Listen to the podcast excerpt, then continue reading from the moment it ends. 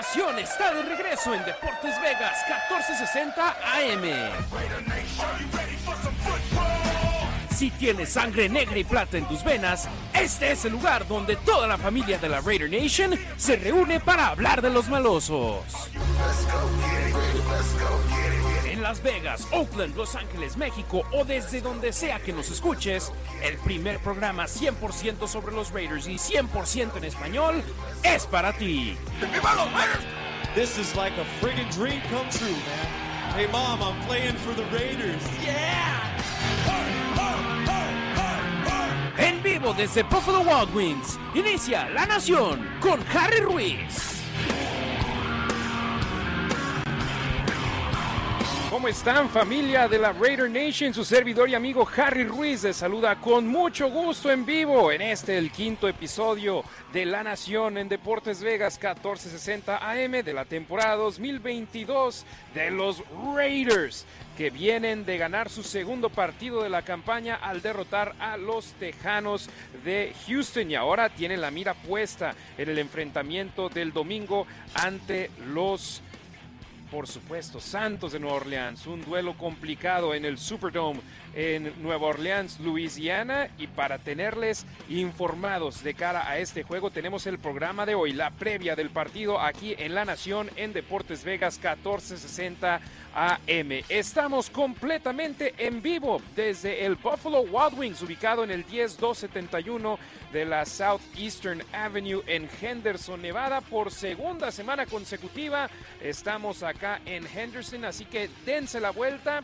Tenemos premios de nuestros amigos de Coors Lights, de Raider Nation Radio. Hay una rifa por parte de Buffalo Wild Wings que tienen para los Boys and Girls Club de Las Vegas. Así que una fiesta enorme para los que están aquí en Las Vegas. Hoy es día festivo en nuestra comunidad, es Nevada Day. Día de Nevada, el día del estado. Los Golden Knights tienen partido hoy a partir de las 3 de la tarde, el cual ustedes podrán escuchar aquí en esta señal de Deportes Vegas 1460 AM y deportesvegas.com con Jesús Elocotlán López y Herbert Castro llevándoles la transmisión, así que no se lo pierdan. Pero primero tenemos información sobre los Raiders de Las Vegas, los malosos que están precisamente con su partido ante el conjunto de los Santos de Nueva Orleans a menos de 24 horas de distancia. Y hoy en el programa de La Nación les tenemos como invitado especial a Mario Jerez al iniciar la segunda hora del programa. Él es el narrador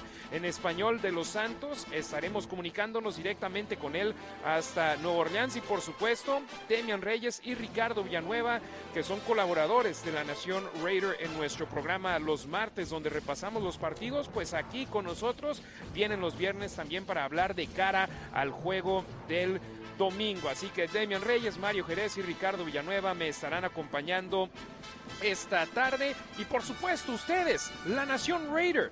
Este programa es un foro para ustedes expresar lo que tienen en su mente. Y la pregunta del día que les tenemos el día de hoy es, ¿la ofensiva parece haber encontrado su ritmo? ¿Confías en que Patrick Graham, el coordinador defensivo, pueda hacer lo mismo con la defensiva compleja que quiere implementar? ¿Y por qué? Quiero leer sus respuestas. Vayan a las redes sociales, arroba la Nación Raider para poder dejar lo que ustedes tienen en mente. Hay una publicación con la pregunta del día. Respondan a ella y estaremos dándole lectura a sus comentarios un poco más adelante. Antes, les quiero recordar, aficionados del fútbol americano, tu sede para esta temporada es Buffalo Wild Wings. Este es el mejor lugar para vivir tus partidos favoritos en sus pantallas gigantes mientras disfrutas de las alitas más deliciosas de Las Vegas y con Coors Light de barril a solo 2 dólares con 75 centavos durante todos los juegos de fútbol americano profesional. Así que si es en jueves, si es en domingo, si es en lunes, si hay NFL en las pantallas, la Coors Light de barril a solo 2 dólares con 75 centavos. Estamos en vivo desde Henderson. La dirección exacta, 10271 Southeastern Avenue. Estaremos aquí desde las 12 hasta las 2 de la tarde. Y posteriormente, Q Myers de Raider Nation Radio estará en vivo con Unnecessary Roughness de 2 de la tarde a 5 de la tarde. Así que hay muchas opciones para poder venir a disfrutar de este día donde habrá por supuesto, fútbol americano colegial en las pantallas, los Golden Knights y por supuesto el domingo la NFL. Vamos a darle inicio a nuestro programa de hoy con las noticias de la semana del conjunto negro y plata. Los Raiders arrancaron la semana enviando al tackle defensivo Jonathan Hankins al conjunto de los Vaqueros de Dallas. Enviaron a Hankins y una selección de la séptima ronda del draft del 2024 a los Vaqueros para recibir a cambio a un pick de la sexta ronda del draft del 2023. Primera transacción en estas semanas previas a lo que es la fecha límite de intercambio de jugadores, que es el día martes el primero de noviembre a la una de la tarde, tiempo de Las Vegas, 4 de la tarde, tiempo del este de los Estados Unidos. ¿Habrá más transacciones? ¿Habrá más movimientos? No lo sabemos, pero esta transacción sin duda alguna viene a abrirle espacios a jugadores como Neil Farrell Jr. y a Matthew Butler, a quienes los Raiders eligieron como linieros defensivos en el draft de este año y que quieren por supuesto, darles más juego y al enviar a Jonathan Hankins a los Vaqueros se abre más posibilidad de que entren en acción. Josh McDaniels, entrenador en jefe de los Malosos, habló al respecto sobre este movimiento y aquí tenemos sus declaraciones esta semana. I think, um, you know, Dave and that group upstairs does a great job of trying to evaluate every opportunity. Pienso que Dave Ziegler y su grupo están haciendo un gran trabajo evaluando cada oportunidad que tienen. Lo han hecho todo el año Um, como grupo. Solo estamos tomando decisiones que pensamos podrían ayudarnos ya sea ahora o conforme avance el tiempo. Estamos intentando enfocarnos en los Santos, pero al mismo tiempo hay una visión a largo plazo aquí que tienes que mantener en mente. Realmente disfrutamos a John Hankins. Hizo un gran trabajo para nosotros. Se presentó una oportunidad e intentamos evaluar cada una individualmente y ver qué es lo mejor para el equipo. Y tenemos a varios jugadores jóvenes. Ojalá puedan entrar y jugar muy buen fútbol americano.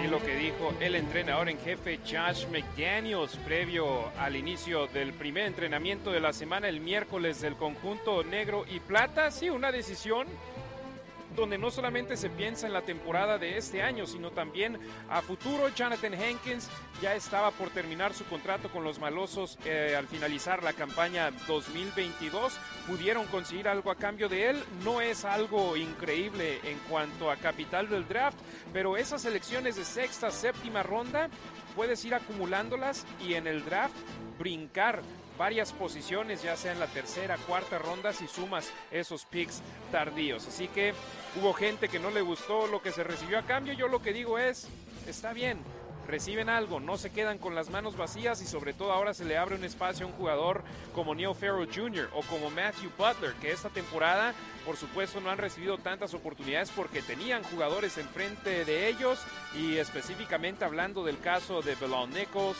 de por supuesto Ahorita se me va el nombre. Kendall Vickers es otro jugador que también está viendo mucha actividad en esa rotación de los jugadores de interior.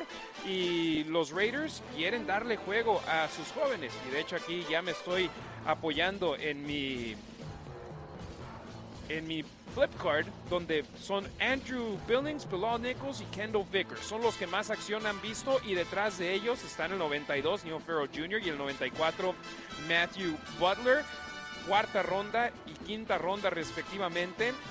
Y ellos son los que los Raiders quieren tener en el campo también en este tipo de oportunidades. Así que dejan ir a Jonathan Hankins, pero ahora va a haber juventud en ese espacio. Quedó un lugar abierto en el roster de 53 con esta transacción de dejar ir a Jonathan Nichols.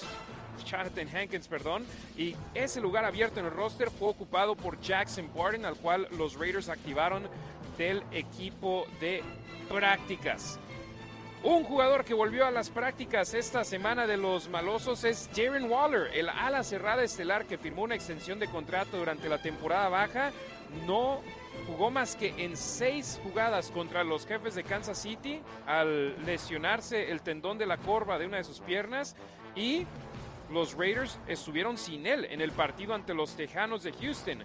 Volvió a los entrenamientos el miércoles, fue listado como limitado tanto ayer como hoy pero Darren Waller, aquí hablamos con él después del entrenamiento del miércoles y nos dijo cómo se sentía. Escuchemos al ex ala cerrada de Georgia Tech, ahora a la cerrada de los malosos.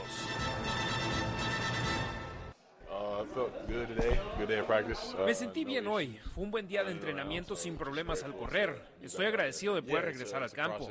Definitivamente es un proceso. Hay algunos momentos frustrantes, otros donde me siento bien, donde tengo mi ritmo en ciertas áreas, otros donde me tengo que estabilizar. No tienes que ir tan arriba o abajo, sabiendo que mientras siga trabajando y preparándome como lo hago, siento que estaré bien.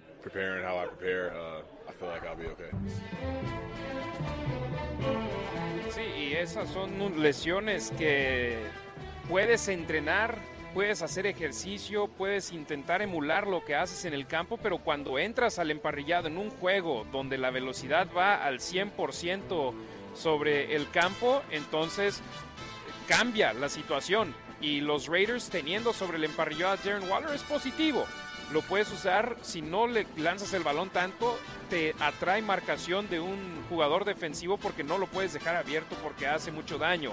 O si le lanzas el balón, te puede generar producción y teniéndolo en la zona roja, sin duda alguna es una amenaza, es una arma ofensiva que los Raiders están contentos de tener de nueva cuenta y por supuesto tiene esa gran química con Jerry Carr, el mariscal de campo de los malosos. Y alguien que está contento por la actuación reciente de la línea ofensiva es Derek Carr, precisamente. Y por fin, por primera vez esta campaña en juegos consecutivos, los Raiders alinearon a la misma línea ofensiva en las mismas posiciones. Se tuvo constancia en ese aspecto. Colton Miller y Dylan Parham por el costado izquierdo. Andre James como centro, Alex Bars como guardia derecho y Jermaine Luminor como tackle derecho.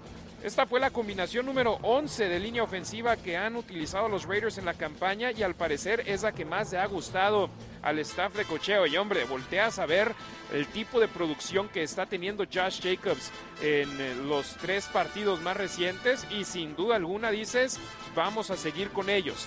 En el partido ante Houston, el Luminor salió lesionado del encuentro y entró en su lugar otro novato, Thayer Mumford que hizo un muy buen papel mientras estuvo sobre el emparrillado, así que vamos viendo evolución por parte de los jugadores drafteados de los Raiders, sobre todo los linieros ofensivos. Dylan Parham, Thayer Mumford son los que más han jugado. Detrás de ellos están jugadores corredores como Zamir White, que muy poca actividad le han dado, y Britton Brown, que aún no ha estado en un roster activo esta campaña. Y defensivamente, Matthew Butler y Neil Farrell Jr. están esperando sus oportunidades que con la partida de Jonathan Hankins puede que se den pronto y es algo que hay que mantener en la mira, pero la constancia en la línea ofensiva sin duda alguna ha sido buena y Dylan Parham ha sido clave en ella, ha sido titular en todos los partidos, el ex jugador de la Universidad de Memphis y le pregunté, oye, hay mucha gente que ya te está poniendo como uno de los mejores linieros ofensivos novatos en la NFL, ¿cómo sientes? el escuchar eso. Y Dylan Parham, esto fue lo que me dijo el miércoles. Para mí lo estoy aceptando como uh, venga. Entiendo que cada semana hay un nuevo oponente, así que no me fijo en el pasado. Solo estoy intentando averiguar cómo mejorar y jugar en un nivel más alto la próxima uh, semana. Sí, no tomarlo todo como, ok, están hablando bien de mí, entonces estoy jugando bien y no tengo que mejorar. No, al contrario él lo está tomando como motivación para poder continuar adelante y jugar en un mejor nivel. Muy bien ahí el guardia izquierdo ahora de los Raiders. Sí, ya no tenemos que hablar sobre movimientos con él porque parece estar más que fijo como guardia izquierdo.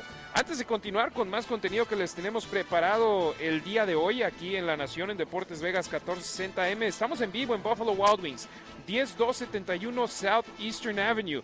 Y aquí la familia de Lores me acaba de compartir algunos boletos que les podemos regalar simplemente si bien nos dicen que están aquí por el programa. Chiquis en concierto el jueves 17 de noviembre en el House of Blues de Las Vegas. ¿Quieren ir gratis al Estadio Allegiant para ver a UNLV, a los rebeldes contra Nevada en el partido de gran rivalidad? Pues les tenemos boletos y boletos buenos. Es sección 102, muy buen lugar. Y tenemos tres pases de cuatro boletos. Y aquí pueden venir y simplemente decir, Harry, vengo porque estoy escuchando La Nación y les podemos dar boletos para ir al Estadio Legend gratis para ver fútbol americano colegial el sábado 26 de noviembre. Y después, 4, 5 y 6 de noviembre en Craig Ranch Park. La próxima semana, el próximo fin de semana, está el gran Festival del Taco de Las Vegas. Y tenemos boletos para ese evento también, un par de pases dobles. Si vienen y dicen que están aquí por la nación en Deportes Vegas 1460M, vienen y me saludan a mí, les damos uno de esos pases que ustedes prefieran. Además de, por supuesto, hay playeras de Coors Light, vasos de Raider Nation Radio, una cachucha muy padre de cerveza Sol. Hay unas hieleras de los Raiders y de Coors Light. Nos están chiqueando de gran manera aquí en Buffalo Wild Wings. Dese la vuelta en Henderson, 10271 Southeastern Avenue. Si están en Las Vegas, es día festivo, es día libre, así que no tienen excusa. Dense la vuelta y también participen en las rifas que tienen nuestros amigos de Buffalo Wild Wings, donde están eh, recaudando dinero para los Boys and Girls Clubs de Las Vegas. 15 dólares, un boleto y un cupón para alitas gratis. 25 dólares, tres boletos y un cupón para alitas gratis. Hay una eh, bicicleta de montaña y también hay algunas gift baskets que tienen aquí con algunas muy, muy, muy buenos premios de nuestros amigos de Buffalo Wild Wings. Así que dense la vuelta, estamos aquí de 12 a 2 de la tarde con La Nación, de 2 a 5 de la tarde con Unnecessary Roughness. Tenemos programación en vivo en Buffalo Wild Wings todos los viernes, hoy por segunda semana consecutiva en Henderson. La semana pasada estuvimos al exterior del Galleria Mall. Hoy estamos en 10271 Southeastern Avenue, muy cerca de Silverado Ranch y la Eastern a solo cuatro minutos. Dense la vuelta, Nación Raider.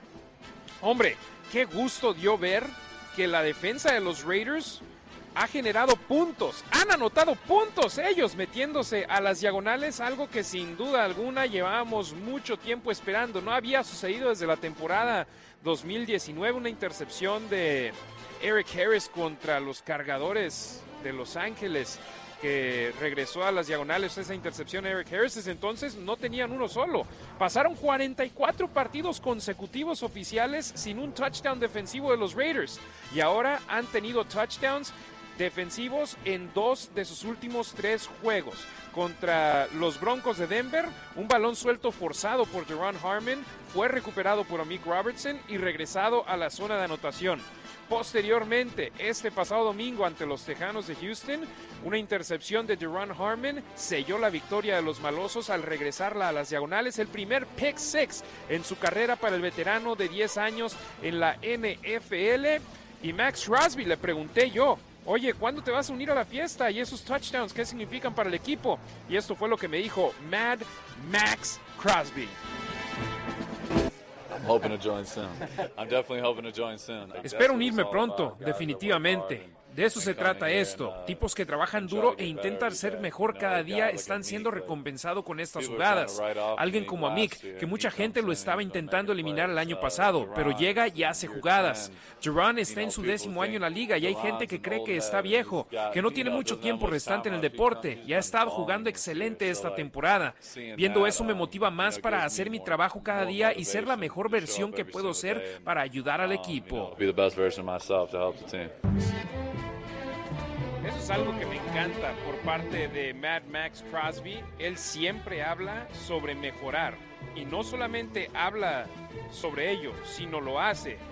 Yo fui uno de los miembros de la prensa que estuvo presente en, en los entrenamientos del campo de entrenamiento durante la pretemporada de los Raiders y durante esas prácticas podíamos quedarnos todo el entrenamiento, nada más podíamos grabar los periodos de estiramiento y de periodos individuales. Ya después cuando empezaban 7 contra 7, 11 contra 11 o tenían a unidades enfrentándose eh, el uno al otro en mano a mano, no podíamos grabar, pero sí podíamos ver.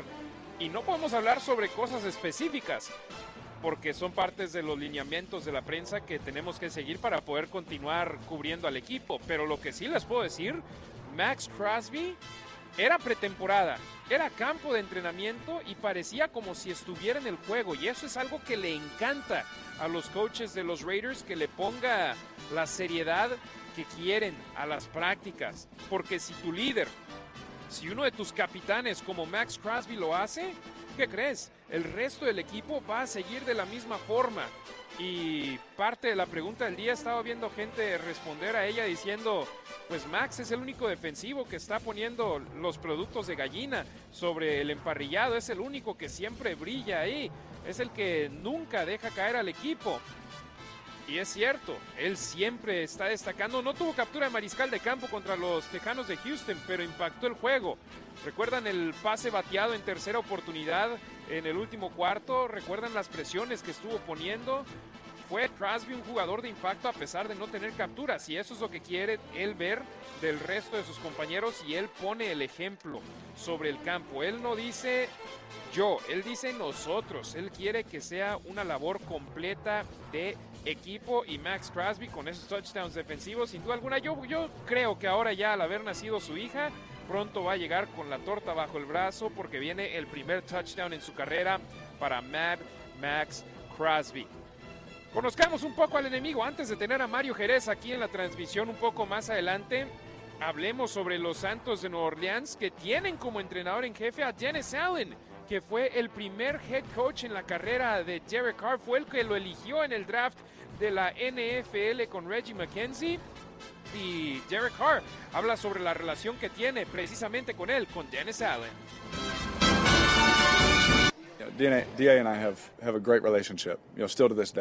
Dennis Allen y yo tenemos una gran relación hasta el día de hoy. Todavía hablo con él, obviamente no esta semana, pero siempre nos hemos mantenido en contacto, siempre hemos sido cercanos. Lo amo, me encantó tenerlo. Obviamente no sabía lo que había sucedido antes de llegar aquí, así que de repente, boom, son cuatro juegos y ya no estaba. Lo ves irse y todo el éxito que ha tenido como coordinador defensivo, así que verlo tener otra oportunidad de ser entrenador en jefe, estoy muy feliz por él. Es una mente brillante, muy inteligente, cerebral, puede romper una ofensiva, realmente puede presionar a los mariscales de campo, hacer que sea difícil para ellos.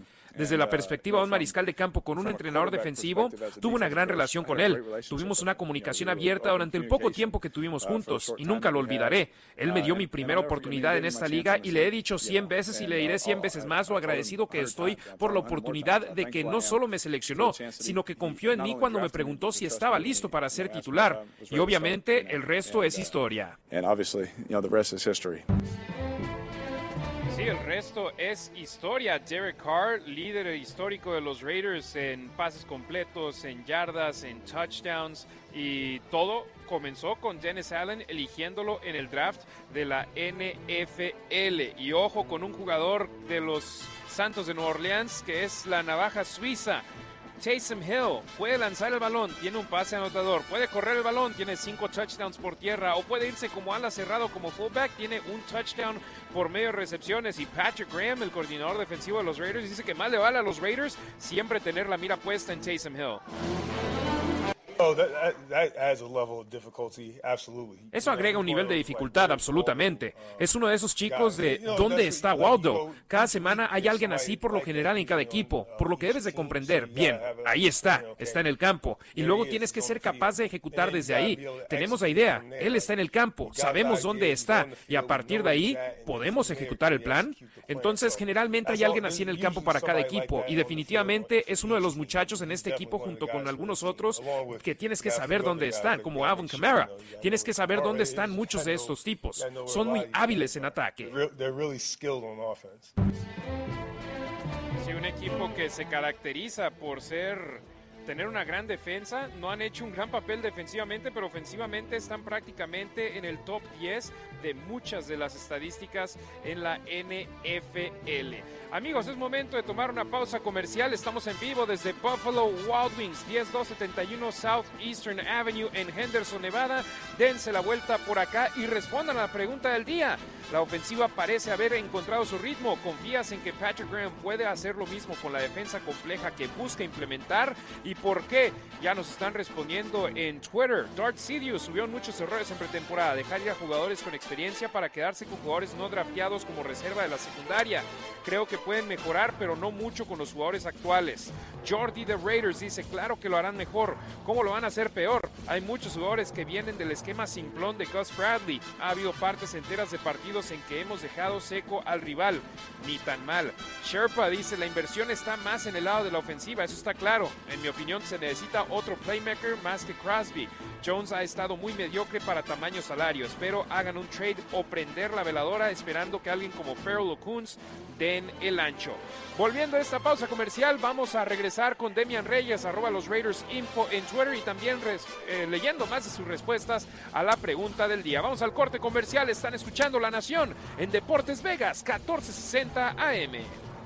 It's my honor for enshrinement in the Hall of Fame to present to you the great Fred Blitnikoff. Thank you.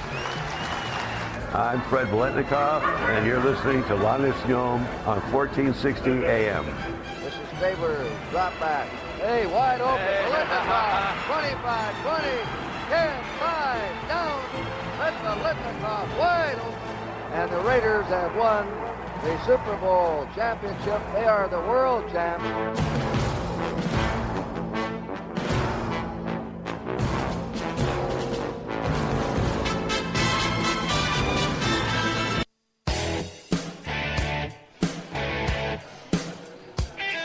Estamos de regreso, amigos de La Nación Raider, aquí en La Nación en Deportes Vegas 1460 AM. Buenas noticias para los malosos, ya que ha sido informado de manera oficial por parte de los Santos que los receptores abiertos Michael Thomas y Jarvis Landry de Nueva Orleans han quedado descartados para el juego del domingo ante los Raiders de Las Vegas. Y esto puede impactar a la pregunta del día que les tenemos aquí en La Nación en Deportes Vegas 1460M. Visiten las redes sociales arroba La Nación Raider en Facebook, en Instagram, en Twitter. Ahí pueden responder a, a la pregunta del día que ahora se la hago a Demian Reyes, arroba los Raiders Info desde Chicago, Illinois. Demian, ¿cómo estás? Buenas tardes, siempre un placer poder contactarme contigo, ya sea los martes en La Nación Raider en las redes sociales y los viernes aquí en Deportes Vegas 1460 AM. La pregunta del día, Demian, la ofensiva parece haber encontrado su ritmo. ¿Confías en que Patrick Graham pueda hacer lo mismo con la defensiva compleja que quiere implementar? ¿Y por qué? Buenas tardes. Hola Harry, buenas tardes y buenas tardes a toda la gente que nos escucha. Eh, no sé, confío en que puede mejorar, sí. Mm, tenemos, hoy está viendo unos datos, desde el 2002 Raiders no tiene una defensiva que esté rankeada arriba de la posición número 16 de la liga. Vienen coaches, vienen esquemas sencillos, más complejos, Gunter más sencillo con Gus Bradley, ahora Graham, un, sistema más complejo y Raiders no tiene una buena defensa.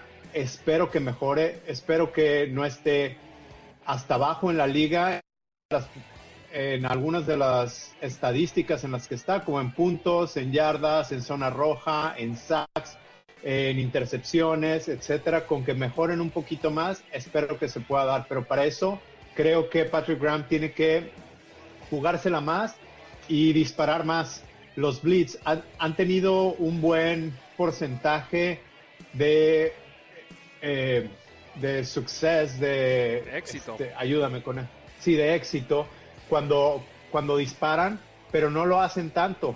Entonces, por ejemplo, contra los Texans estuvieron en cobertura de zona el 78.5% de las veces y Davis Mills se vio como Tom Brady en sus años en sus años mozos y lanzó para 302 yardas, 7.4 yardas por intento. Yo creo que un coreback que sea mejor que Davis Mills, que digo no es por nada, pero creo que muchos mejores que él en la liga, pueden destrozar esa defensa de Raiders. Sin duda alguna. Demian Reyes, arroba los Raiders Info en Twitter. El no tener a Jarvis Landry y a Michael Thomas sobre el emparrillado Los Santos el domingo, ¿qué tanto crees que les vaya a afectar? Porque Landry solo ha jugado cuatro partidos esta campaña, Michael Thomas solamente ha participado en tres juegos y ahora los Raiders no van a tener que jugar contra ellos y la amenaza más importante en cuanto a ataque aéreo es el novato Chris Olave, al cual le eligieron con la selección 11 del draft este año de Ohio State,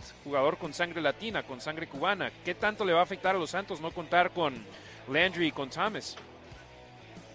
Son armas, son jugadores veteranos. Michael Thomas está teniendo un buen inicio de temporada.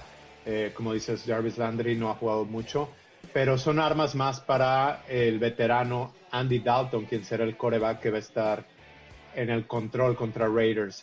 Recordemos que los Santos tienen a Alvin Kamara, a Taysom Hill, quien juega de todo. Es el Joker, es juega de coreback, de fullback, de half, de receptor. Y Chris Olave, ahorita que lo mencionabas, ya tiene 32 recepciones para 495 yardas.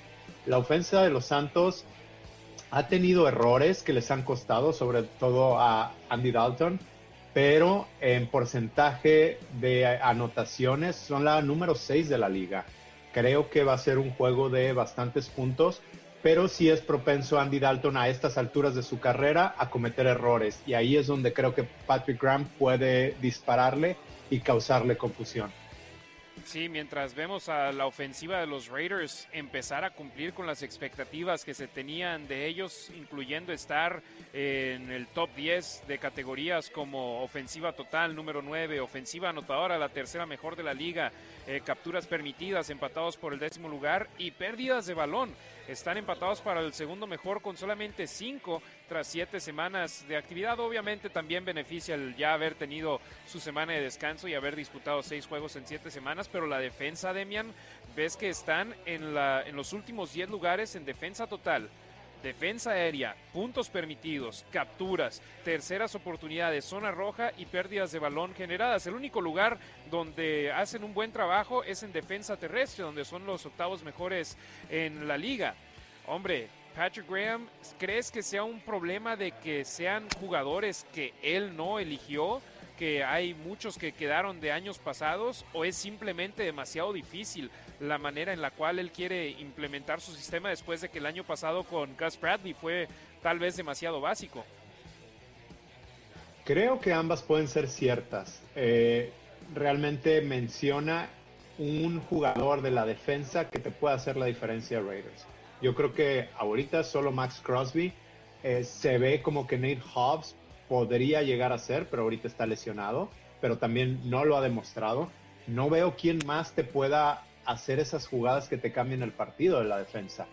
Y a eso agrégale que el sistema sea complejo, creo que, creo que puede ser eh, el resultado de lo que estamos viendo.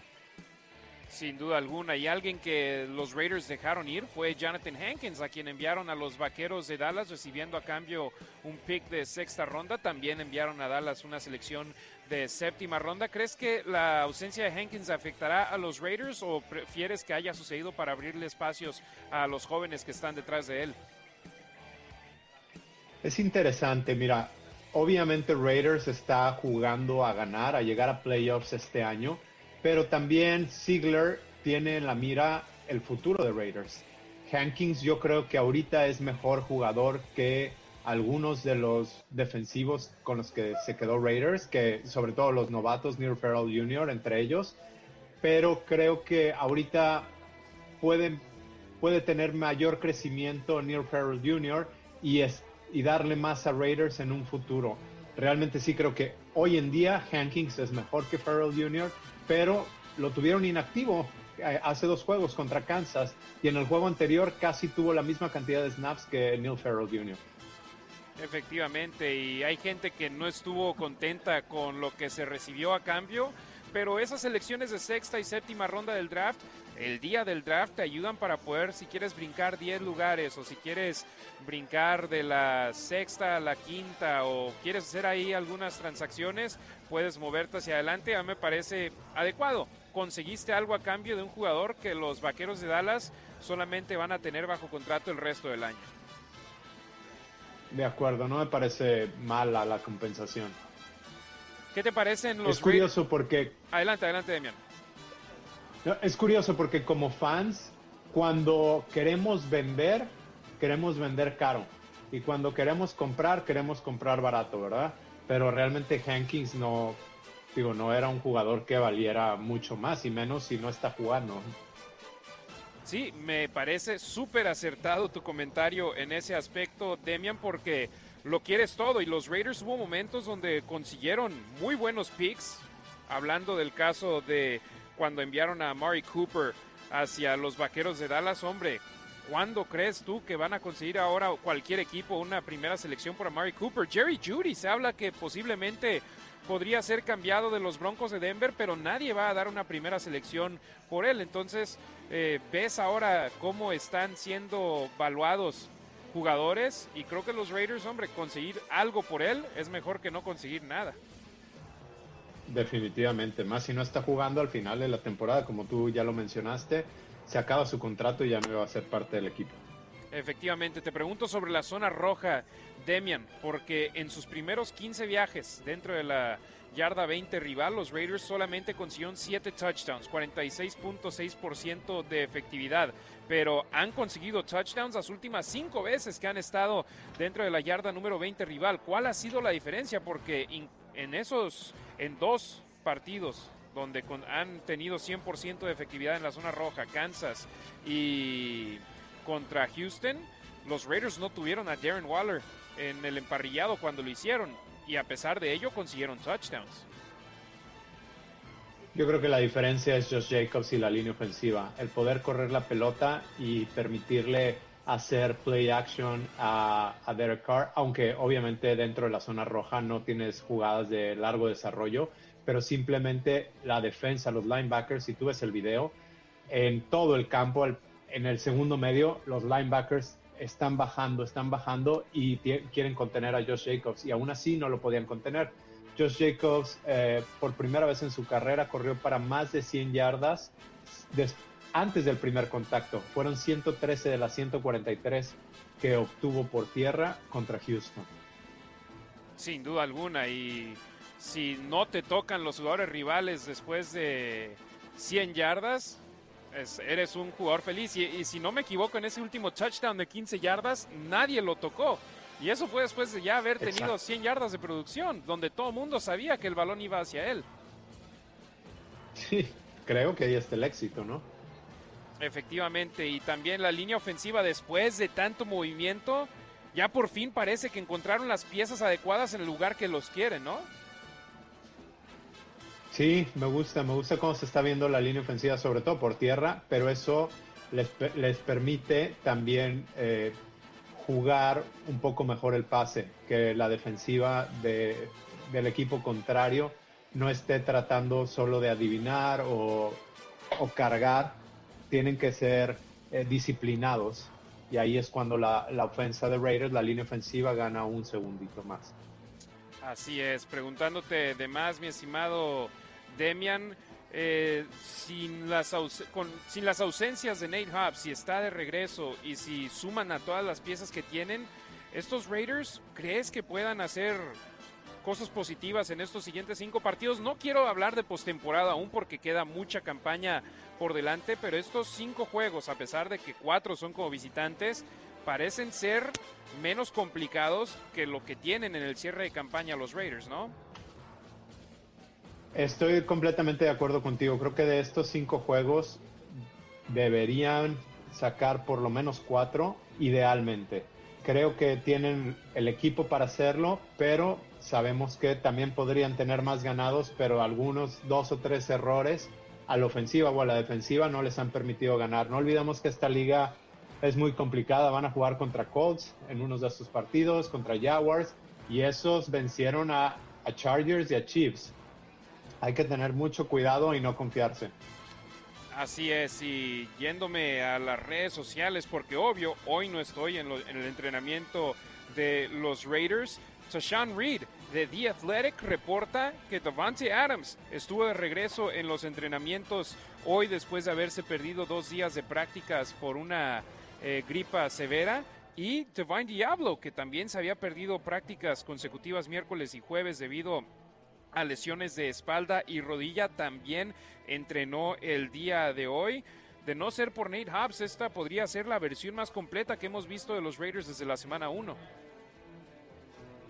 Esperemos, porque al inicio de la semana el reporte de lesionados era muy extenso y entiendo que muchos eran enfermedad. Y decía McDaniels que al parecer hay hay un, hay un bicho dentro, dentro de las instalaciones de Raiders, pero yo creo que van a estar listos para el domingo.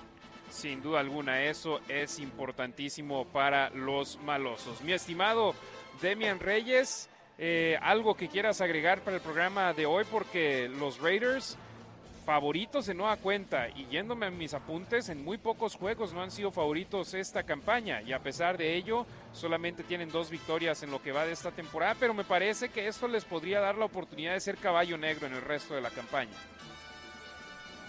De acuerdo, Harry. Creo que deben de ser pacientes y también nosotros como fans es lo que ha es lo que ha predicado McDaniels. Eh, que jueguen mejor al final de la temporada y, se está viendo, ¿no? en el juego anterior no iniciaron bien, ni la ofensa ni la defensa, y poco a poco agarraron ritmo y ahorita la ofensa es la número 3 del, bueno, el equipo es el número 3 en cuanto a puntos eh, en la liga, eso contando los dos touchdowns defensivos, pero si no cuentas los dos touchdowns, eh, son la número 4 creo de la liga en cuanto a ofensiva y puntos. Yo creo que van a estar bien Simplemente hay que ganar, hay que ganar, no tienen margen de error y, y sí pueden hacer ruido más adelante. Es difícil pedirle paciencia a la Nación Raider después de que han sido prácticamente ya 20 años sin ganar en la postemporada y en la última década muchos cambios de coordinadores defensivos. Entonces se quiere ganar. La Raider Nation quiere ganar y esperemos que este equipo pueda dárselo y que este sea el primer bloque para construir una casa sólida donde los malosos estén hablando sobre ser peligrosos en la liga. Mi estimado Demian Reyes, muchísimas gracias por tu colaboración el día de hoy. Dile a la raza dónde te pueden seguir en las redes sociales. Muchas gracias, Harry. Me pueden seguir en Twitter en arroba los Raiders Info. No tengo otra cuenta, no tengo Instagram o Facebook. Ahí es donde me pueden seguir y obviamente escucharnos por aquí los viernes y vernos y escucharnos los martes en la noche en la Nación Raider. Efectivamente, muchísimas gracias Demian Reyes, arroba los Raiders Info, yo siempre lo digo, por él fue que yo empecé a hacer redes sociales en español donde hablo de los Raiders, que son arroba la Nación Raider, porque me gustó mucho lo que él hacía informando a nuestra raza que habla español. Demian Reyes, muchísimas gracias. Muchas gracias, Harry. Gracias a ti, Harry. Gracias, gracias por todo lo que haces para la nación. Ahí estamos mano a mano. Muchísimas gracias a Demian Reyes hasta Chicago, Illinois, contactándose, conectándose con nosotros todos los viernes aquí en La Nación en Deportes Vegas 1460 AM. Recuerden amigos, la pregunta del día, la ofensiva parece haber encontrado su ritmo, ¿confías en que Patrick Graham puede hacer lo mismo con la defensiva compleja que quiere implementar? ¿Y por qué? Vamos con más respuestas. Oscar Marínez, la ofensiva terrestre muy bien, la aérea creo aún falta. En cuanto a la defensa necesita acomodar bien el sistema y no todo puede caer sobre Crosby. Necesitan un poco más de ayuda. Adger Lionel en Twitter. Graham va a encontrar el camino, pero necesita reforzar con un tackle defensivo interior para meter más presión. Y sin duda alguna un nombre que sigue disponible es en Dominic Sue. ¿Será que los Raiders van por él? No puede exigir mucho dinero a estas alturas del partido, a estas alturas de la temporada. Necesita eh, bajar sus pretensiones económicas. El ex tackle defensivo de los Delfines, de los Rams. Ya estamos en la semana número 8. Hombre, si quiere jugar, necesita ponerse las pilas, si no, que se retire. Mientras tanto, Ingui Hernández, saludos a Ingui, siempre apoyándonos, dice una cuestión seria, si no es el sistema y son los jugadores, saludos desde Chihuahua, muy cierto, si no son los no es el sistema de Patrick Graham y son los jugadores los que no se pueden adaptar a él, ¿qué va a suceder ahí? Pues si ese es el caso en la pretemporada, cambiarían en ese aspecto a varios elementos. Vamos a platicar sobre una de las secciones que tengo aquí durante la semana, durante el programa La Nación en Deportes Vegas 1460 M, en la mira. ¿A quién tengo en la mira en este partido? Y me voy a ir con el ala cerrada de los Raiders, Darren Waller, el número 87 de los malosos. perdón, 83 de los malosos. Firmó una jugosa extensión de contrato durante la temporada baja y su producción al momento, 16 recepciones, 175 yardas, un touchdown su pase más largo ha sido de 31 yardas y solamente dos de sus recepciones han sido de por lo menos 20 yardas, dos de las jugadas denominadas como explosivas. Darren Waller, muchos lo consideramos como el tercer mejor ala cerrada en la NFL, pero esta campaña, ese tren se está yendo. No ha sido lo productivo que quisiéramos que fuese. Ha tenido jugadas donde se le han ido el balón de las manos. Hombre, la intercepción, si no me equivoco, ante Tennessee de Derek Carr fue culpa de Darren Waller, que se le fue el balón de las manos, quedó en el aire y acabó siendo interceptado en las diagonales y los Raiders acabaron perdiendo por dos puntos. De haber conseguido un gol de campo ahí, tal vez hubiese ganado el juego. Entonces, Darren Waller es un jugador que tengo en la mira. Quiero que no solamente entre al campo y sea un y un jugador que atraiga la atención de sus rivales. No, quiero que sea un jugador que esté produciendo sobre el emparrillado. Y le pregunté, a Waller sobre lo que significa para él ver el éxito del equipo en la zona roja y el saber que él entrando va a poder también ser provechoso en ese aspecto. Vamos con Darren Waller. Siento que es un área donde verdaderamente estamos mejorando y siento que yo sumo a la ecuación de armas en el campo. Será otra pieza para que la defensiva rival intente detener y hacer ajustes. Definitivamente siento que estamos mejorando ahí. Sin duda alguna queremos que sea productivo y va sintiéndose mejor Darren Waller y esperemos que pueda hacer grandes cosas ante los Santos de Nueva Orleans este domingo. Jesús López, ¿cómo estás? Buenas tardes, un gustazo tenerte aquí. No sabía que ibas a venir, pero muchas gracias por el apoyo, por darte la vuelta. Antes de irte a la arena T-Mobile, veniste a Buffalo Wild Wings por unas alitas. Así es, efectivamente, señoras y señores. Muy buenas tardes. Buenas tardes, saludos a toda la gente que escucha a 1460 AM, la deportiva de la ciudad, la casa de los Raiders, la casa de los Vegas Golden Knights. Contentos, muy contentos, este Harry, porque estamos en primer lugar en la liga de la NHL, empatados con los Bruins. Este, al menos hasta ayer en la noche, esa era la estadística. Eh, obviamente, líderes en la división eh, del Pacífico, líderes en la conferencia. En este momento acaba de empezar la temporada, apenas van siete juegos. No hay que echar las campanas al vuelo, pero todo, todo parece indicar que va a ser una muy buena campaña para el equipo de los Vegas Golden Knights, que a las 3, 3 de la tarde estará cayendo el puck en el centro del ring. Partido que usted podrá escuchar contra el, eh, contra el equipo y, sabes qué, mi estimado Harry, este va a ser un, este va a ser un partido que promete bastante porque se tiene contemplado como un eh, termómetro, Harry, para el equipo de los Vegas Golden Knights. Era el duelo que se esperaba se convirtiera en un clásico contra los Ducks de Anaheim, pero finalmente la rivalidad de nuestra división es contra los San Jose Sharks. Pero este, se espera que hoy haya un lleno total en la, en la T-Mobile Arena y qué decir, Harry, este, encantados con esos 990 juegos ininterrumpidos de Phil Castle, el número 8 del equipo de los Vegas Golden Knights para convertirse en el hombre de hierro de la NHL. No todos con los Golden Knights, claro, acaba de llegar recientemente. acaba de llegar, sí, así pero anotó también su gol 400. Efectivamente, allá en San José. En ese juego, entonces bien los Golden Knights y Jesús, los Golden Knights, los Raiders siendo la cabeza del deporte profesional en Las Vegas, pero también me da mucho gusto ver a las Aces de Las Vegas, que son, eh, eh, que Mark Davis es dueño de la franquicia, haber ganado el campeonato y ver a más franquicias alrededor de la ciudad también tener su éxito. Y aquí Deportes Vegas 1460M somos la casa del deporte profesional en Las Vegas y me dio muchísimo gusto verte. Y dije, ah, caray, Jesús, yo ya te hacía en la arena T-Mobile, pero ahorita nos vamos a dijiste, vengo a apoyar a la nación en Deportes sí, Vegas definitivamente, Y a felicitarte por tu programa, por por estar haciendo el trabajo que están haciendo con los Raiders, tanto tú como Cristian. Y este creo que, mi estimado Harry, vienen cosas grandes. El día 3 se anunció ya por parte de la Fórmula 1 la preventa para los boletos, la línea que hay en este momento, la cantidad de gente que se inscribió para tener derecho a la preventa el día 3 para la Fórmula 1, que es hasta dentro de un año.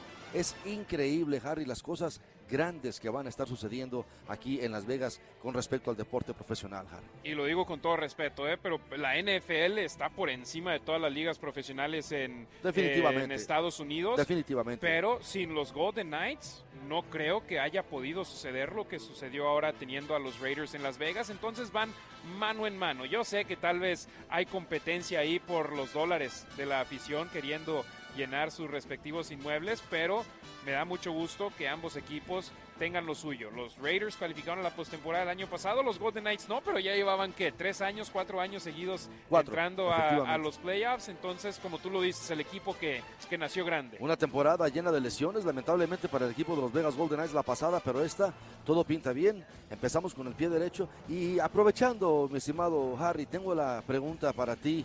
Eh, y está, está en, mi mente. ¿Hasta dónde le afectaría al equipo de los Raiders de Las Vegas, Harry, este, una lesión, por ejemplo, en alguien como Josh Jacobs? ¿Qué tanto depende de él? No, si Jacobs se lesiona, sin duda alguna sería una lesión bastante dolorosa para los malosos por la manera en la que ha jugado los últimos tres partidos. Lo bueno es que no lo han estado utilizando con 30 o más acarreos como sucede con otros jugadores como Derek Henry, que él sí ha sido más propenso a lesiones en la NFL. ¿Ves el juego anterior, Jacobs? 20 acarreos, 3 recepciones, 23 toques de balón. Su cuerpo no sufrió tanto castigo de impacto de los defensivos. Sin duda alguna sería una lesión sensible, pero estoy tocando madera donde haya acá para decir no espero y no suceda, pero sí sería una, una, lesión bastante sensible. Estaba leyendo también en la estadística esa donde está Jerry Rice como líder en touchdowns. Este, pues hay uno de los Raiders que también se va empezando a acercar ahí a las posibilidades de esa estadística de hacer historia, Harry. Sí, Devante Adams, creo que con dos touchdowns. Ahorita checo la estadística exacta, pero Devante Adams ha sido súper productivo y obviamente está apenas en su primera temporada con, con los Raiders, pero un jugador que de chavito le iba a los malosos y ahora está con los malosos y Derek Carr, su ex quarterback en el nivel colegial, ahora están juntos. Sin duda alguna va, van a hacer grandes cosas y Jesús, esperemos que haya victoria hoy de los Golden Knights en la arena T-Mobile y después el domingo de los Raiders en Nueva Orleans. Muchísimas gracias, hermano. Yo sé que tienes juego ya ahorita en abusando, dos horas. Abusando de tu confianza, recuerde que a las 2.30 empieza la previa, el, el, encuentro entre el equipo de los Vegas Golden Knights contra los Ducks de Anaheim y a las 3 cae el puck en el centro del ring de la Fortaleza. Recuerde, Go Knights Go y se queda usted en la grata compañía de mi compañero Harry Luis. Un gustazo, un gustazo. me cayó de sorpresa y dije, ah, caray, Jesús vino a darse la vuelta. hay que apoyar la causa, claro. aquí estamos, Harry. ¿eh? Muchísimas gracias. Si quieren darse la vuelta como Jesús, Buffalo Wild Wings 10271 Southeastern Avenue en Henderson, Nevada. Aquí vamos a estar hasta las 2 de la tarde con La Nación en Deportes Vegas 1460 AM. Cuando hay NFL, las chelas de barril Coors Light 275. ¿Qué más quieren? Wow, no, y las alitas más deliciosas están aquí, así definitivamente. Ya vi, ya vi a Ángel acá que ya está listo para echarse entrando, claro. sí, para entrarle acá. Gracias por la invitación. A los ingenieros, por supuesto, Ángel y Danny están listos para entrarle a las alitas acá en Buffalo Wild Wings. Nosotros por lo pronto vamos a hacer una pausa comercial y vamos a volver con Mario Jerez, narrador en español de Los Santos en vivo desde Nueva Orleans. Vamos a la pausa y volvemos de inmediato. El partido de los Raiders está a la vuelta de la esquina y Deportes Vegas 1460 AM es la estación oficial de los Raiders en español en su nueva casa. Infórmate de todo lo que está sucediendo en el interior de los malosos de cara a su partido de este fin de semana aquí. Arrancamos la segunda hora de la nación con Harry Luis en vivo desde Buffalo Wild Wings. Raider Nation, estamos de regreso en Deportes Vegas 1460 AM, La Nación, por supuesto, en vivo desde Buffalo Wild Wings 10271 Southeastern Avenue en Henderson, Nevada. Recuerden, la pregunta del día, la ofensiva parece haber encontrado su ritmo. ¿Confías en que Patrick Graham pueda hacer lo mismo con la defensiva compleja que quiere implementar? ¿Y por qué? Ha habido respuestas interesantes en las redes sociales de La Nación Raider. Sigan respondiendo a la pregunta para poder leer sus respuestas aquí al aire. Y tenemos en vivo desde la Ciudad de México a Ricardo Villanueva, arroba Rasgit, colaborador de Máximo Avance y por supuesto de La Nación Raider todos los martes. Mi estimado Rasgit, Ricardo, ¿cómo estás? Buenas tardes. Harry, buenas tardes, buenas tardes a la nación, gracias por tenerme. Este, bien, ansioso y nervioso ya por el partido del domingo.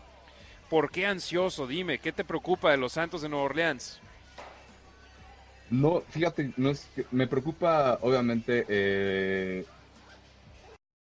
no, definitivamente es uno de los mejores jugadores de la liga, de los mejores corredores de la liga.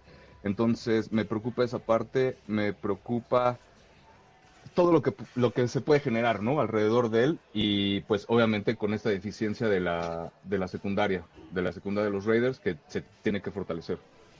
Por supuesto, y la secundaria de los Santos de Nueva Orleans está con lesión tras lesión tras lesión y aparte también su ofensiva, pero te hablo de la secundaria, habiendo tantas lesiones de la secundaria, hace unos momentos eh, Mario Jerez, el narrador de los Santos en español, me dijo que Marshawn Lattimore no va a jugar el esquinero titular de los Santos, el novato Alante Taylor entraría al quite, Paulson está eh, cuestionable para el partido, hombre, los Raiders tienen que capitalizar en ese caso, ¿no?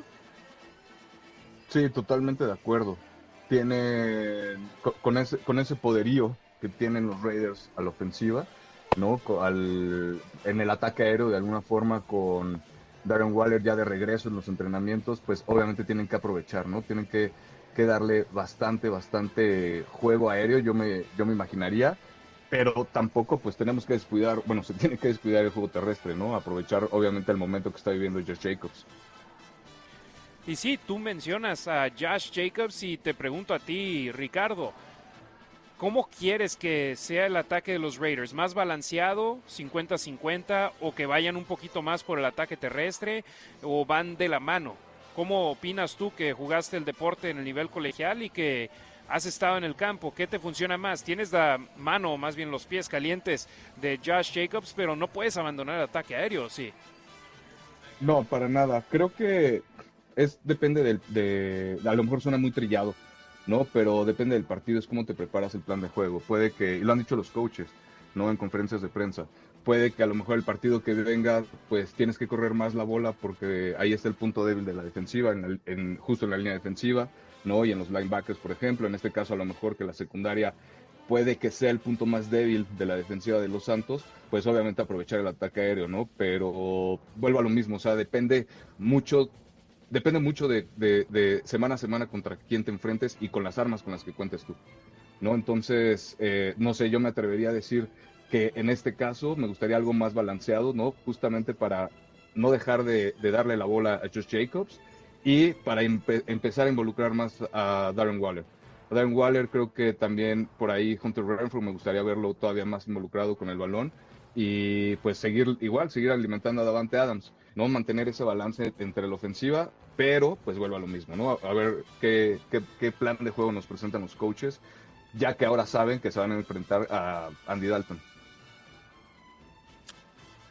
Sí, mi estimado Rick, y aparte sumas el caso de que Michael Thomas y Jarvis Landry han sido descartados para el partido del domingo por parte de los Santos de Nueva Orleans esta defensa necesita empezar a tomar pasos hacia adelante, porque con el partido ante Houston, donde por segunda vez esta campaña permitieron más de 400 yardas e hicieron ver a Davis, Mills como un mariscal de campo casi de élite, esta defensa necesita empezar a tomar pasos hacia adelante, sobre todo sabiendo que estos juegos son claves para potencialmente ir con una marca ganadora al, al último tercio de la campaña.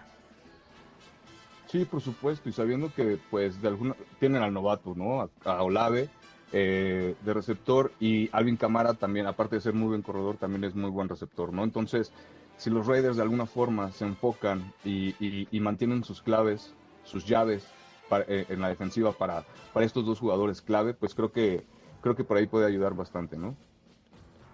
Platícame sobre la defensa de los Santos de Nueva Orleans. ¿Te preocupa lo que pueda hacer un Cam Jordan, que es uno, en mi, mi opinión, uno de los mejores jugadores a las defensivas de la liga, pero también Mario Davis, que ha hecho un muy buen papel esta campaña como linebacker, encabezando a los Santos en capturas con cinco en esta temporada. Si bien la defensa estadísticamente no ha sido una buena campaña para los Santos, tienen a buenos jugadores en su plantel ahí.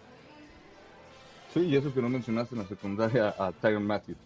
No tienen jugadores bastante, buenos en, eh, bastante buenos en, las tres líneas. Y bien para los Raiders que se les presenten este tipo de, de, de, enfrentamientos, ¿no? Con gente de nivel en cualquiera de las tres líneas. Creo que ese reto, pues definitivamente tiene que salir adelante porque creo que los Raiders tienen más poder a la ofensiva de lo que tienen los Santos a la defensiva. Estamos platicando con Ricardo Villanueva, arroba Rasgit en Twitter y en Instagram, colaborador de Máximo Avance y de La Nación Raider. Todos los martes ahí estamos en vivo de 6.45 de la tarde hasta que el cuerpo aguante. Intentamos darle dos horas para poder platicar con ustedes, Nación Raider, los martes del repaso de los juegos y los viernes en La Nación en Deportes Vegas 1460 AM de la previa de los partidos viendo que la defensa de los Santos en Orleans es la penúltima peor de la liga en puntos permitidos por partido, Ricardo, ¿qué tanto estás frotándote las manos esperando que los Raiders puedan aprovechar eso? Pues mucho, ¿no? Ya promediando 30 puntos por partido en los últimos tres partidos, pues la verdad es algo, algo bastante interesante, es algo constante, es algo que de alguna forma se le pedía a la ofensiva, independientemente de lo que pueda generar o no la defensiva sino que la ofensiva tenía que empezar a generar puntos y lo ha hecho durante los últimos tres partidos, ¿no? Entonces, ante una defensiva que permite muchos puntos, pues obviamente me esperaría al menos ese estándar, ¿no? Que mantuvieran al menos 30 puntos en el marcador, independientemente de lo de la ofensiva, porque la ofensiva tiene que sumar puntos tiene que seguir sumando puntos, es algo que se tiene que volver constante, algo que no había pasado, no ganaban los Raiders los partidos que ganaban, pero por diferencia, por poca diferencia, no los partidos que han perdido en esta temporada han sido por poca diferencia, no entonces los últimos tres partidos tienen que seguir con esa constancia. Sin duda alguna. Y te pregunto sobre una estadística de los Raiders. Tres minutos 12 segundos es el promedio de cada serie ofensiva que, o más bien de las series ofensivas que han tenido durante esta temporada. La marca, mm, la mejor marca en la NFL en ese aspecto. Además, 6.7 jugadas en promedio por serie ofensiva, empatados por segundo mejor en la NFL. Este dato, ¿qué tan importante es en tu parecer? Porque es mejor tener a tu ofensiva sobre el campo que tu defensiva. Por supuesto, no, por supuesto, es tener el control del reloj, no jugar fútbol situacional, no solo cuando, cuando tienes el, el, marcador encima y estás en los dos minutos, ¿no? Sino aprender a controlar el reloj de juego desde que tienes el balón en las manos, desde el primer cuarto, darle las menos posibilidades de, de, tener el balón al, al, equipo contrario, ¿no? De que te generen puntos y pues obviamente generar tus puntos, ¿no? Entonces, obviamente que tengan este promedio de, tiempo en el campo, de jugadas, eh, seis si no me equivoco dijiste, pues la verdad son drives largos, ¿no? Buenos, que si terminan en puntos, pues qué mejor, ¿no? Y de alguna forma es lo que, está, lo que estamos diciendo ahorita. Los Raiders están consiguiendo 30 puntos por partido promedio, ¿no? Entonces, si siguen teniendo ese tipo de drives con esa producción, pues creo que se viene algo interesante, ¿no? Así es, y termino nuestra conversación hoy, mi estimado Ricardo, hablando de Daniel Carlson. Cuando los equipos especiales hacen su trabajo, no se habla tanto de ellos, pero lo de Carlson es increíble.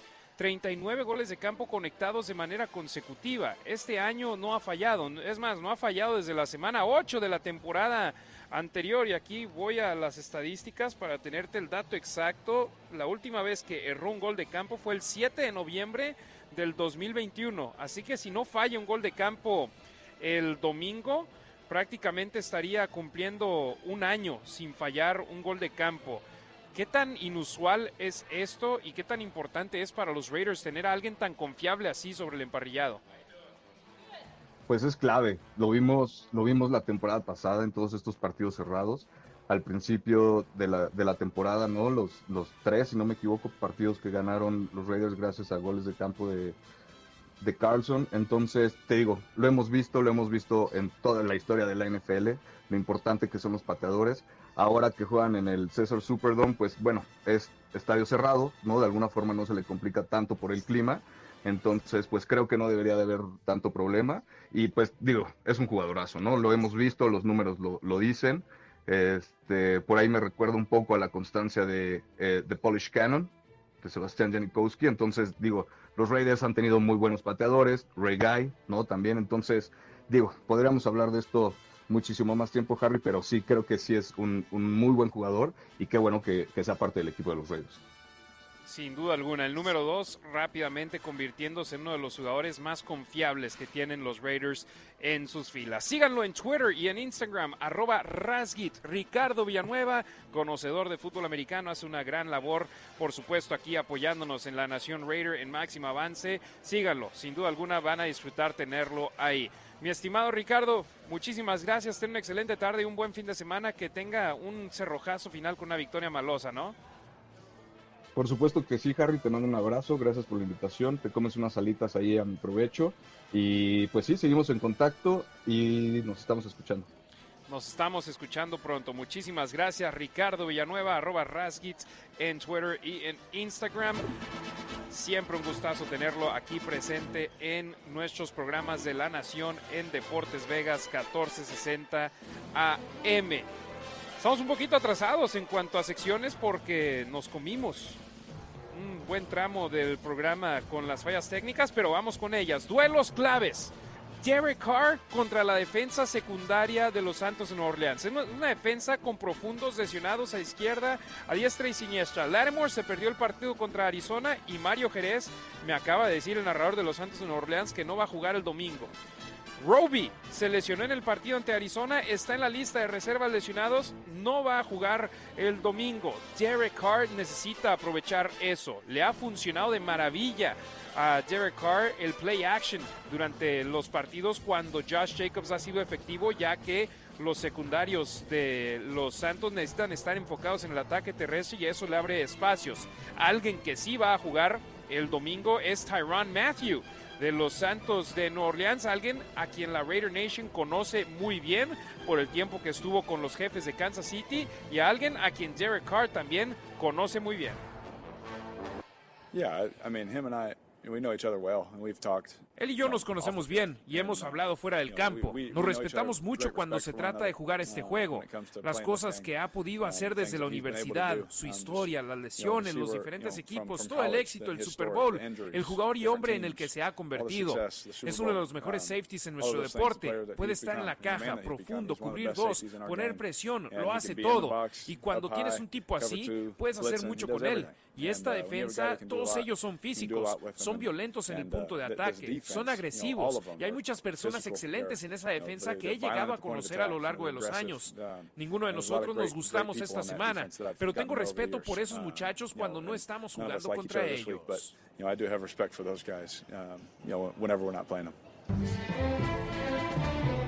Ahí las declaraciones de Derek Carr, sin duda alguna, Tyron Matthew, un jugador que respeta mucho, un jugador con el cual ha estado anteriormente en los Pro Bowls y se conocen muy bien.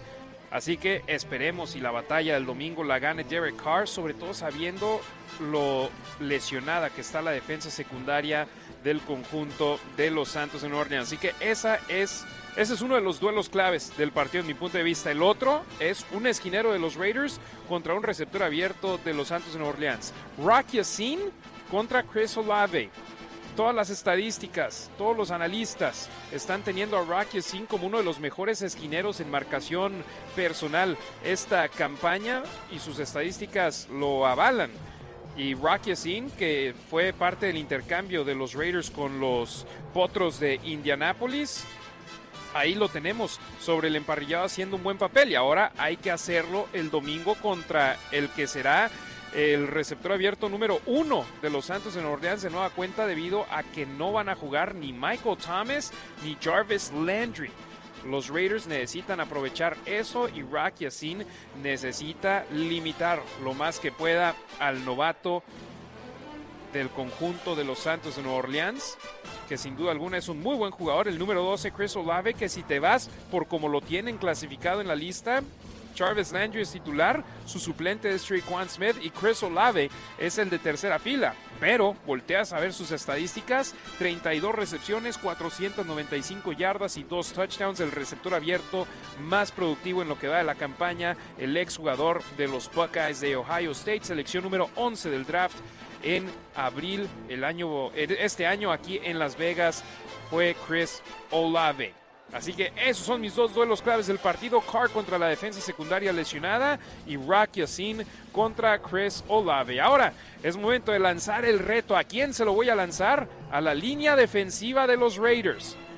Sin duda alguna han quedado a deber todos menos Max Crosby. Crosby tiene sus seis capturas, uno de los mejores de la liga en ese aspecto, pero volteas a ver y el resto del equipo tiene tres capturas de mariscal de campo. Max tiene seis, nueve en total, empatados para los penúltimos peores en la liga en ese aspecto. Los malosos necesitan hacer una mejor labor llegándole con presión al mariscal de campo porque eso le va a facilitar la vida a los linebackers y a la defensa secundaria cuando estén en cobertura. Así que ese es el reto que estoy lanzando y vamos a escuchar a uno de los linieros defensivos de los Raiders, Mad Max Crosby, que es la estrella de esa unidad, pero necesitamos que más se pongan las pilas en ella. Uh, Ganamos nuestro último juego, tan sencillo como eso. Estamos um, ocupados en Nueva Orleans ahora. Siento que tuvimos un muy buen día de entrenamiento, pero um, tenemos mucho trabajo por hacer hasta el día del juego el domingo. Estamos um, intentando mejorar en cada manera que podemos. Obviamente creemos que vamos en la dirección correcta, pero tenemos mucho trabajo por hacer. No hay nada de qué hablar, solo trabajar en ser mejores cada día. De nada sirve hablar, hay que hacerlo con acciones y salir al campo y demostrar que este equipo puede moverse hacia adelante y hacer una mejor labor. Vamos con las claves del partido, en mi opinión, Harry Ruiz de Deportes Vegas 1460 AM. Pérdidas de balón y de ambos lados. Los Raiders necesitan cuidar el ovoide y lo han hecho bien en los últimos tres juegos, donde no tienen turnovers. Pero también hay que robar el balón, porque Nuevo Orleans es el peor equipo de la liga con 16 turnovers. Las Vegas solamente tiene dos, cuatro balones que han robado al rival. Así que necesitan quitarle el ovoide a los Santos de Nueva Orleans y cuidar ellos mismos el balón. Y no es coincidencia que los tres juegos donde mejor se han visto esta temporada los Raiders, victorias ante Denver y Houston y la derrota ante Kansas City, no tuvieron una sola pérdida de balón. Terceras oportunidades. Tres de los últimos cuatro rivales de los Raiders tienen por lo menos 50% de efectividad en terceras oportunidades. La defensa de los malosos necesita hacer una mejor labor en ese aspecto. Sacar a tus oponentes del campo y regresar a tu ofensiva sobre el emparrillado para buscar ponerle puntos en el marcador. Hombre, los Tejanos de Houston. Los Tejanos de Houston la manera en la que pudieron mover ovoide en terceras oportunidades fue increíble. No tuvieron su primer despeje de balón hasta el último cuarto del partido con un 3 y fuera, pero de ahí en más hicieron una labor excelente en terceras oportunidades. 9 de 15 para 60% de efectividad terminaron el partido, pero en la primera mitad 71%. En el tercer cuarto 67% y ya fue hasta el último cuarto donde no pudieron convertir en tres de sus cinco terceras oportunidades. Terceras oportunidades, los Raiders necesitan ser mejor ahí defensivamente. Y la tercera clave del partido, efectivos con el balón en sus manos. ¿Por qué? Porque Nueva Orleans tiene una ofensiva top 10 en la liga, así que los Raiders necesitan anotar y hacerlo de manera continua. Y un hombre clave para ello, para que los Raiders encuentren las diagonales, es Josh Jacobs, el receptor abierto del conjunto, perdón, el corredor del conjunto negro y plata. Él es clave para que los Raiders puedan encontrar las diagonales una y otra y otra vez. Consiguió tres touchdowns ante la escuadra de los Tejanos de Houston y aquí escuchamos a Josh Jacobs. Creo que se trata de preparación. Houston salió con un frente dominante. No practicamos así durante toda la semana, así que nos detuvieron temprano e hicimos ajustes por ello. Ese es un testamento de los jugadores sabiendo lo que estamos haciendo y los uh, entrenadores haciendo los ajustes.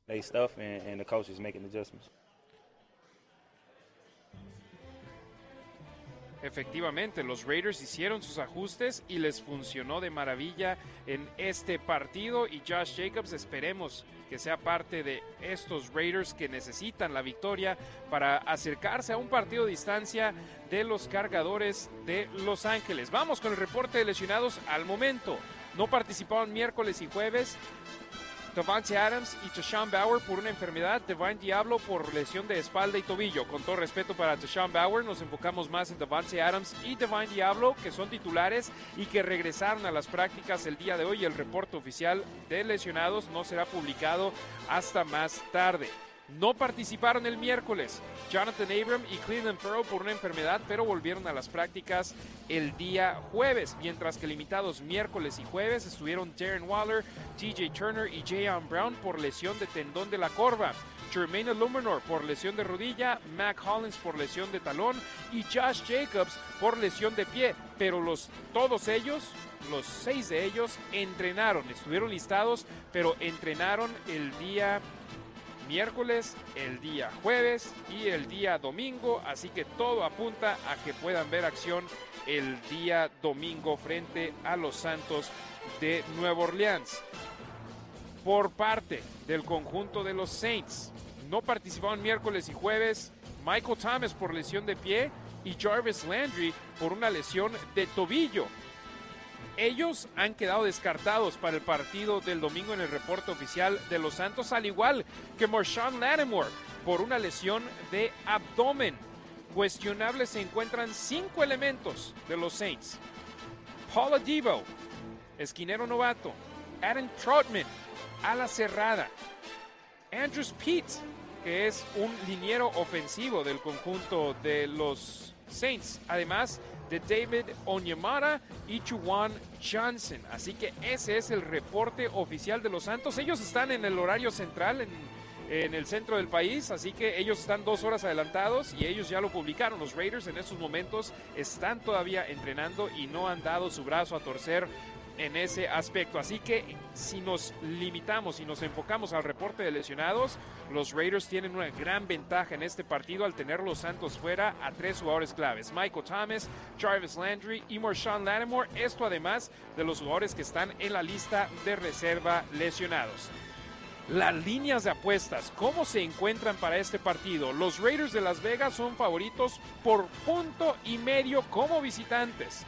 De ser en sitio neutral, los malos serían favoritos por cuatro puntos y medio.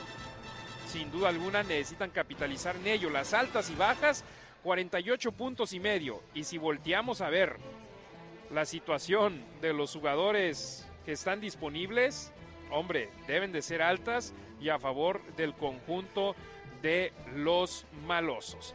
Amigos, antes de despedirnos, necesitamos ir al salvaje oeste de la conferencia americana, donde por supuesto forman parte los Raiders.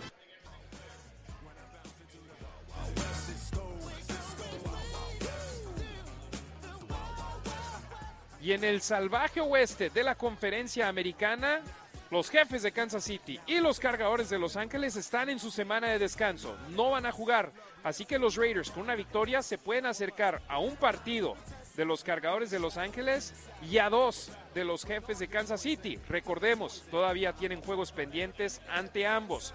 Por su parte, los Broncos de Denver, que están medio juego detrás de los Raiders en los standings, van a visitar a los Jaguares de Jacksonville en Londres. El partido es a las seis y media de la mañana, tiempo del Pacífico, ocho y media de la mañana, tiempo del centro y la Ciudad de México. Así que si quieren ver fútbol americano desde que se despierten hasta que se duerman, hay juego en Londres y hay juego que hay interés por parte de los Raiders porque los Broncos se van a enfrentar a ellos en un mes y a los Jaguares de Jacksonville la próxima semana. Así que otro, otra ventaja para los malosos. Los Jaguars van a estar en Londres, tienen que viajar de regreso hacia los Estados Unidos, mientras que los Raiders van a viajar de Nueva Orleans hacia la Florida, donde van a pasar la semana y en lugar de regresar hasta Las Vegas y viajar de nueva cuenta hasta la costa este de los Estados Unidos. Los Raiders necesitan capitalizar en que las cosas se les están poniendo a modo en este cierre de campaña. Antes de cerrar, les quiero recordar, en The Cash Law Group te tratan como familia y eso no es solo un eslogan, es la realidad. Los hermanos Alejandro y Orlando de Cacho Verde son parte de nuestra comunidad en el Valle de Las Vegas, encabezando el bufete de abogados latino más grande de nuestra región. Ya sea que te veas involucrado en un accidente automovilístico, sufriste un percance en el trabajo, cualquier tipo de lesión personal o si necesitas apoyo en un caso criminal o de inmigración, anota este número 702 222-9999 y llama a The Cash Verde Law Group. Yo soy Harry Ruiz y los hermanos de Cacho Verde son mis abogados de confianza. Y recuerden, aficionados del fútbol americano, tu sede para esta temporada es Buffalo Wild Wings. Este es el mejor lugar para vivir tus partidos favoritos en sus pantallas gigantes mientras disfrutas de las alitas más deliciosas de Las Vegas. Sin concurso hay de barril a solo 2 dólares con 75 centavos durante todos los juegos de fútbol americano profesional. Cerramos nuestra transmisión de Deportes Vegas 1460 AM en el Buffalo Wild Wings en Henderson 10271 Southeastern Avenue, pero aquí habrá más. De 2 a 5 de la tarde estará Q Myers con Unnecessary Roughness en vivo desde con, en Raider Nation Radio desde Buffalo Wild Wings. Así que dense la vuelta, vean el juego de los Golden Knights aquí y acompañen a Q Myers. Soy Harry Ruiz, Nación Raider. El domingo el partido de los Raiders aquí en Deportes Vegas 1460 AM, la previa a las 9 de la mañana, el partido a las 10. Estaré ahí junto a Cristian Echeverría llevándoles la transmisión del juego. Los esperamos y esperemos sea victoria de los malosos. Muchísimas gracias a Herbert Castro en los controles, acá a Danny y a Ángel que estuvieron como ingenieros con nosotros en la ocasión. Es momento de despedir el programa. Nos escuchamos el domingo. Tengan un fin de semana bendecido.